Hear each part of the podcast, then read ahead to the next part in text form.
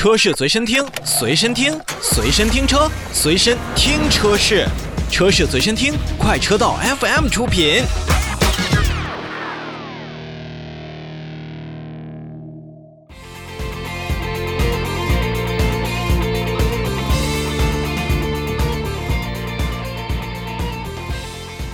奔驰呢，在三月三十一号开始计划去召回生产日期在二零一八年十二月七日至二零二零年三月五日期间生产的部分进口 AMG GT 车型，共计五百一十辆。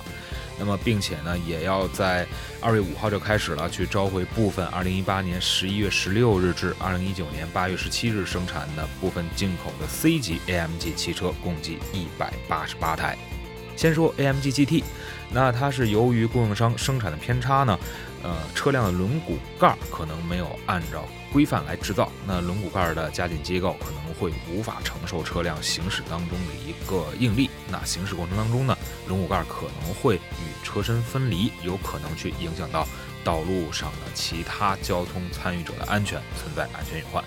所以说，奔驰中心呢也将会为大家去更换车辆的轮毂盖。消除这类的风险。一百八十八台的进口的 C 级 AMG 汽车呢，是由于车内的 ESP 系统可能不适应安装制动器的类型。当然了，如果出现横摆角速度传感器漂移，或者说是制动真空供应故障的话，那么 ESP 系统可能会不按预期的响应。那这也就会导致了 ESP 干预与驾驶情况不符，有可能会增加碰撞或者是驾驶员车辆受伤的风险。奔驰中国呢，也将会通过授权经销商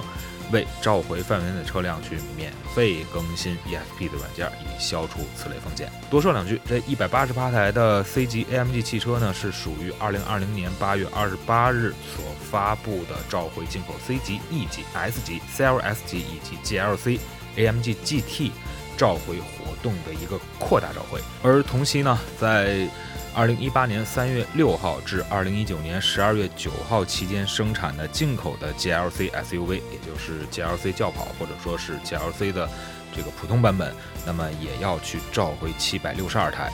这回是启动机的供电线速呢，可能没有按照规范来进行安装，所以启动机的供电线速可能会与启动机的壳体来接触，那么导致线速绝缘层因为长时间的磨损而发生短路，不能排除车辆因为